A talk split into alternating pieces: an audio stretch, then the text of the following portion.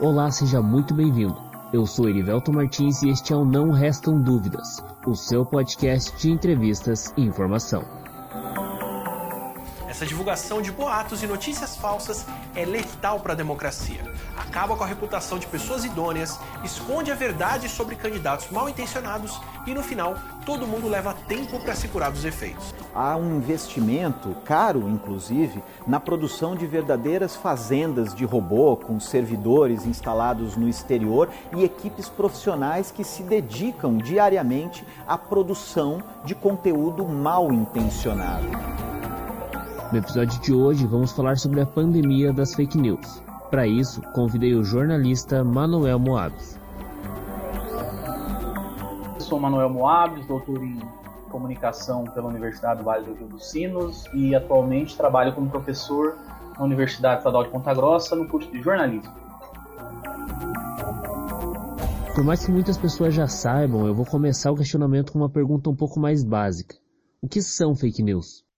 Tem muitas definições, né? É um tema muito estudado na, no âmbito do jornalismo, né? Há várias definições aí, só que é preciso situar primeiro que a fake news não surgiu agora. O nome, o termo, sim, ele surge especialmente ali a partir de 2016, mas ele existe há muito tempo na política. A news é uma estratégia de tirar vantagem no político, tentando ser o mais claro possível, tentando simplificar aí a definição ou as definições que se tem sobre fake news é possível dizer que fake news se trata de uma informação inventada ou distorcida que alguém gostaria que fosse verdade, mas que na realidade não é, né? Ah, então a premissa aí é essa história, né? A pessoa que inventa uma fake news ou distorce os fatos, ela, te, ela acredita naquilo ou está deliberadamente tirar, tentando tirar vantagem.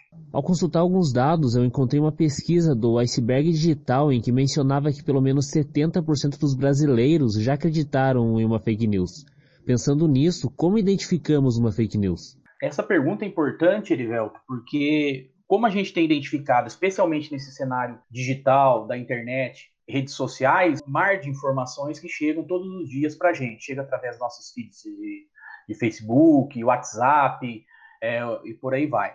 A questão toda, então, está em como separar, como é que eu identifico o que é real, notícia, e aquilo que é falso, invenção. E essa questão normalmente passa por um aspecto da, de algumas marcas, algumas pistas que uma notícia falsa deixa. A primeira delas é a questão da fonte do material, da onde esse material partiu, da onde esse material surgiu. Geralmente é uma fonte não conhecida ou não reconhecida como um, um espaço jornalístico. Então aí tem um primeiro aspecto, né? As pessoas que se valem das fake news para tirar vantagem utilizam sites é, pouco confiáveis, pouco seguros na, na, na, sua origem, às vezes até omitem o autor da informação ou inventam esse autor. Né? A gente diz um pesquisador, mas não diz o nome do pesquisador. Há uma, uma, uma indefinição de quem está falando aquilo. O outro aspecto é uma um forte apelo pela adjetivação. Então, ali eu digo o maior escândalo de todos os tempos, ou seja, um exagero muito forte no, na modo, no modo de construir essa narrativa. Há também aí Uh, outro aspecto que é a falta de comprovação em outros espaços jornalísticos. Aquilo que você recebeu no WhatsApp, ele vai ser vendido para você como algo exclusivo, bombástico, mas isso não está em lugar nenhum mais, apenas ali, naquele lugar que foi publicado por um site você não conhece, uma linguagem extremamente exagerada e que não está comprovada em nenhum outro espaço jornalístico. E também há aí um aspecto que até às vezes é grosseiro, mas às vezes é um pouco mais sofisticado, que é a adulteração de fotos e vídeos para tentar comprovar ou, é, de alguma forma, provar que aquilo que está sendo dito é verdade. Quando, na verdade, né, a gente sabe que não é, né, é uma invenção pura e clara que busca um favorecimento político ou ideológico. Nas eleições de 2018, começamos a ouvir falar sobre agências de fake news. Então, quem produz fake news? Essa é uma pergunta bastante interessante, porque a, a princípio da, da, fake news é, é essa, esse aspecto de dizer que as, as informações estão aí, ela aconteceu, mas eu não digo quem está escrevendo, quem que apurou aquela informação. Então me parece que é algo muito variado. Nós temos no Brasil hoje isso que você está se referindo, que são algumas agências especializadas nesse aspecto de distribuição de notícias falsas, né? Há um, um sistema mais estruturado, mas também há aquele aspecto mais artesanal que ela precisa, que é as pessoas distribuindo esse conteúdo. Eu entendo que o sujeito que distribui a fake news, ele é coautor. Ah, ele não sabia que era fake news. Olha, então a gente está num cenário onde você está divulgando uma informação, atestando a seriedade dessa informação, sem a sua, sem a capacidade de refletir, de mediar se aquilo é correto ou não. E você está distribuindo para sua rede de contatos. A produção em si, ela parte de vários lugares, né? Me parece aqui, estou falando especialmente no caso brasileiro e também é o caso especialmente dos Estados Unidos, que ela tem uma forte relação com a política, a fake news, nesse aspecto como uma espécie de, de algo que favorece um grupo político ou outro. Então nós temos aí esse aspecto da fake news. Agora é claro que isso é difícil de se apurar, né, na perspectiva concreta, pegar uma fake news em específico e tentar desvendar de onde ela veio. Pessoas que fazem ou utilizam esse tipo de estratégia política, elas se escondem, né? Então é mais difícil da gente comprovar da onde partiu uma ou outra fake news. Mas é inegável que as fake news estão relacionadas, especialmente com a ideia de que o que eu penso sobre a política, o que eu gostaria que acontecesse, sendo favorecido aí por essas informações falsas. Me chamou bastante atenção você mencionar sobre a modernização das fake news. Essa modernização acontece?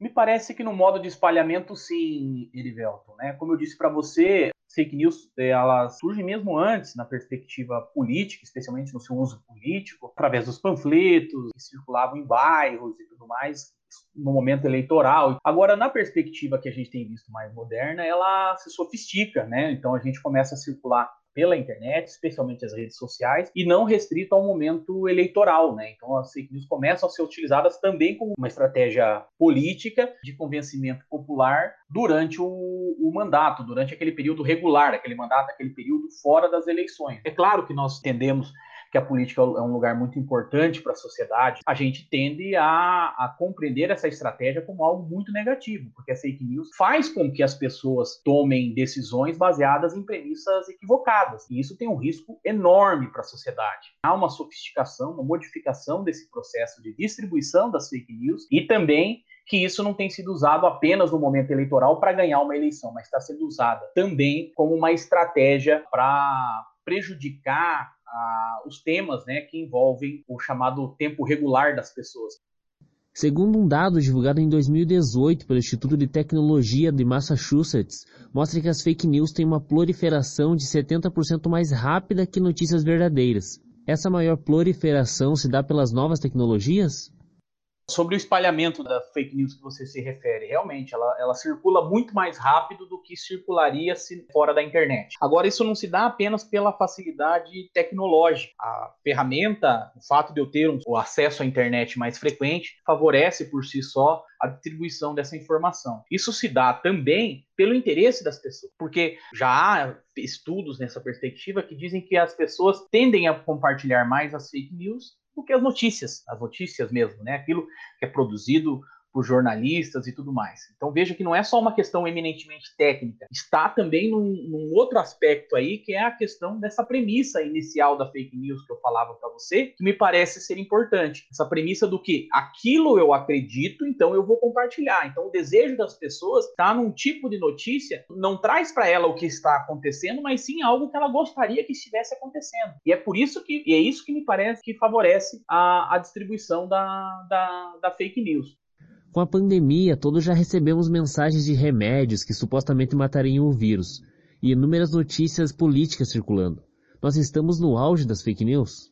A respeito do, da questão do auge. Assim como é difícil dizer se nós estamos no auge da pandemia coronavírus, também é difícil dizer se a gente já está no auge das fake news. Fato é que tanto para um quanto para outro a gente tem um aumento identificado, um aumento significativo. No Brasil, especialmente a partir de 2018, um aumento significativo na, na distribuição das fake news. Mas é difícil dizer se nós já alcançamos esse auge, ponto mais alto, vamos dizer assim, da, da, desse momento. A questão é que isso tem sido muito presente nos dias atuais e, no meu entendimento, prejudica demais a construção de uma sociedade mais razoável, mais fraterna e que busque soluções para todo mundo e não para o grupo, o interesse específico de algumas pessoas. Você comentou, mas eu vou pedir um pouco mais. Quais os impactos de uma fake news?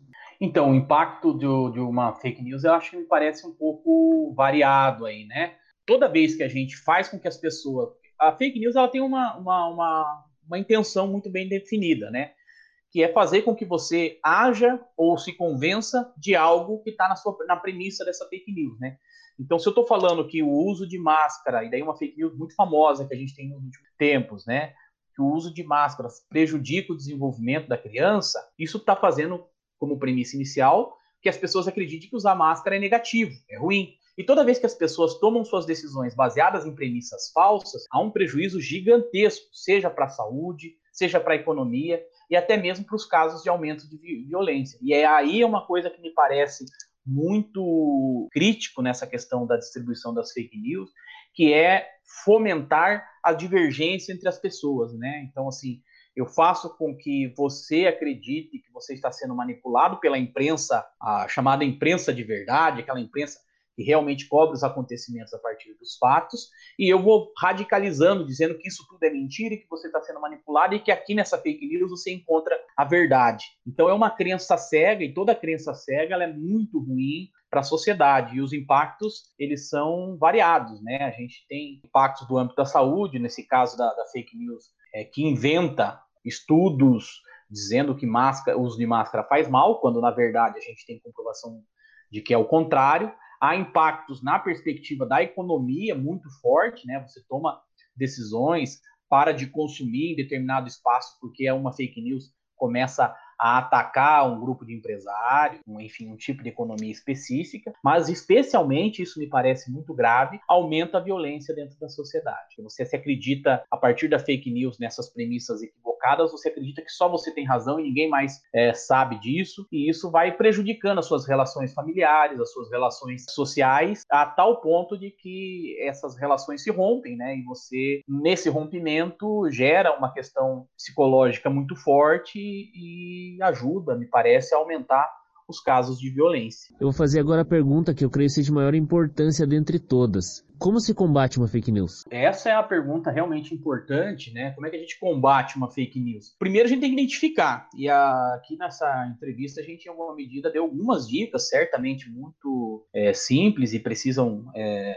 precisam ser um pouco aprimorado. Mas então o primeiro aspecto para combater a fake news me parece saber identificá-las. E no segundo aspecto, é essa necessidade de buscar sempre a checagem, a confirmação da informação antes de passar adiante. Porque uh, uma coisa é eu receber uma fake news e saber identificá-las. Outra é eu saber identificá-las e, por outro aspecto, ainda assim, resolver circular, levar lá adiante, levar para outros espaços, algo que eu sei que é falso. Né? Então, recebi uma fake news, eu tenho que saber identificar, checar se aquela informação procede ou não, antes de sair apertando o botão de compartilhar, antes de tentar levar isso para grupos de WhatsApp e tudo mais. E na dúvida, sempre é esse aspecto. Na dúvida, não compartilhe. Primeiro, confirme, porque é, é assim que a gente cria esse cenário, né? A gente está num, num, num, momento onde as, o acesso à informação é muito fácil, né? A gente abre o celular e tem acesso a um mundo de informações. Agora, esse mundo de, de informações nem sempre está em consonância com o que realmente está acontecendo pensando aqui esse combate numa perspectiva individual, né, do sujeito que recebe a fake news, mas me parece que também há uma necessidade de corresponsabilizar os espaços de redes sociais que, que circulam, é que é onde o grosso dessas fake news circulam, né?